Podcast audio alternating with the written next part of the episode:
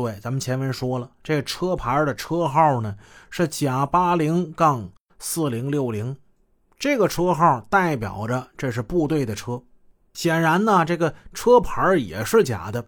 经查，犯罪分子使用的这个军车的车牌甲八零杠四零六零是某部队文化部供应站微型面包车的车牌这个车牌啊，是一九九五年六月十日。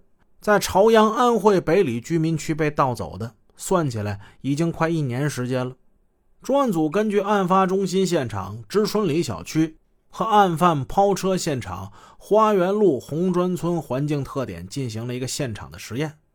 中心现场距离抛车现场是两三公里的路程，在特定的时间环境下，如果按车速每小时六十公里的速度。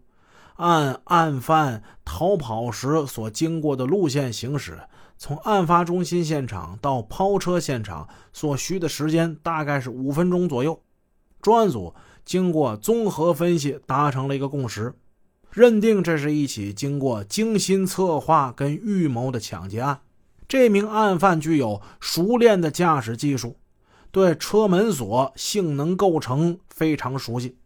此人会使用并持有制式枪支，有盗窃、抢劫机动车的行为或嫌疑，并于1995年6月以来经常使用甲80杠4060军车车牌。此人绝对是一名胆大妄为之徒。6月6日，专案组召集全体成员会议，制定了以六三案为主，与二八案串并侦查。同时开展摸排嫌疑人的工作，查询作案车辆，力争尽快搜捕到有价值的线索。专案组兵分几路，同时开展调查工作。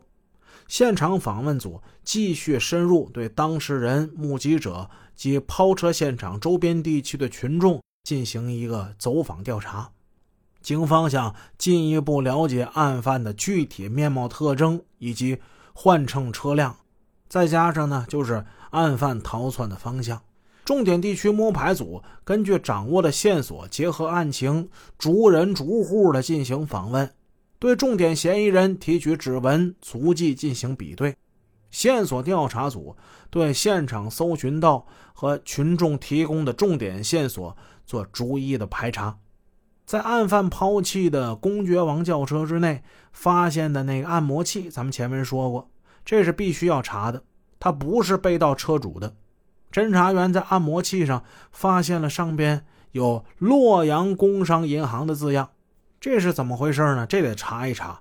他们驱车千里迢迢，这就来到河南了，来到古城洛阳进行调查。这一查呢，这按摩器可是好几年了。这是一九九一年的时候，洛阳市工商银行为了庆祝。该行储蓄款达到四亿元，给该行的职工发放的福利奖品。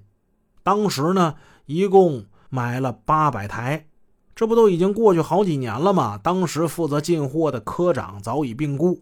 一位参与发放工作的同志回忆说：“这些按摩器呀，没往外发，都发的是本系统的人，全在本市居住。”侦查员在银行的协助之下，就一家一家的走访，这工作量可就非常之巨大了。一家一家的查，最后呢，一家一家的被否定。经过筛查，最后剩下六个人。这六个人呢，先后被调往了北京。看来此案呢，还得回北京查。他们这又驱车返回北京，继续调查工作。六月七日。专案组获悉了一个重要信息：住在方庄方清园小区的群众反映，曾在九号楼附近发现这一车牌号的轿车在此停靠。侦查员连夜走访，提供线索的是一位退休的话务员。老太太回忆说，五月中下旬的时候，那天晚上九点多钟，她去街心公园扭完秧歌回家。走到九号楼门前，马路北侧的时候，他曾经看到过墙边停放着一辆黑色的轿车，那车挺干净的，车头向着东。当时他看这车呢，车牌是白色的，要么说嘛，干一行爱一行。老太太人家干了多年了，她就有这种职业特点，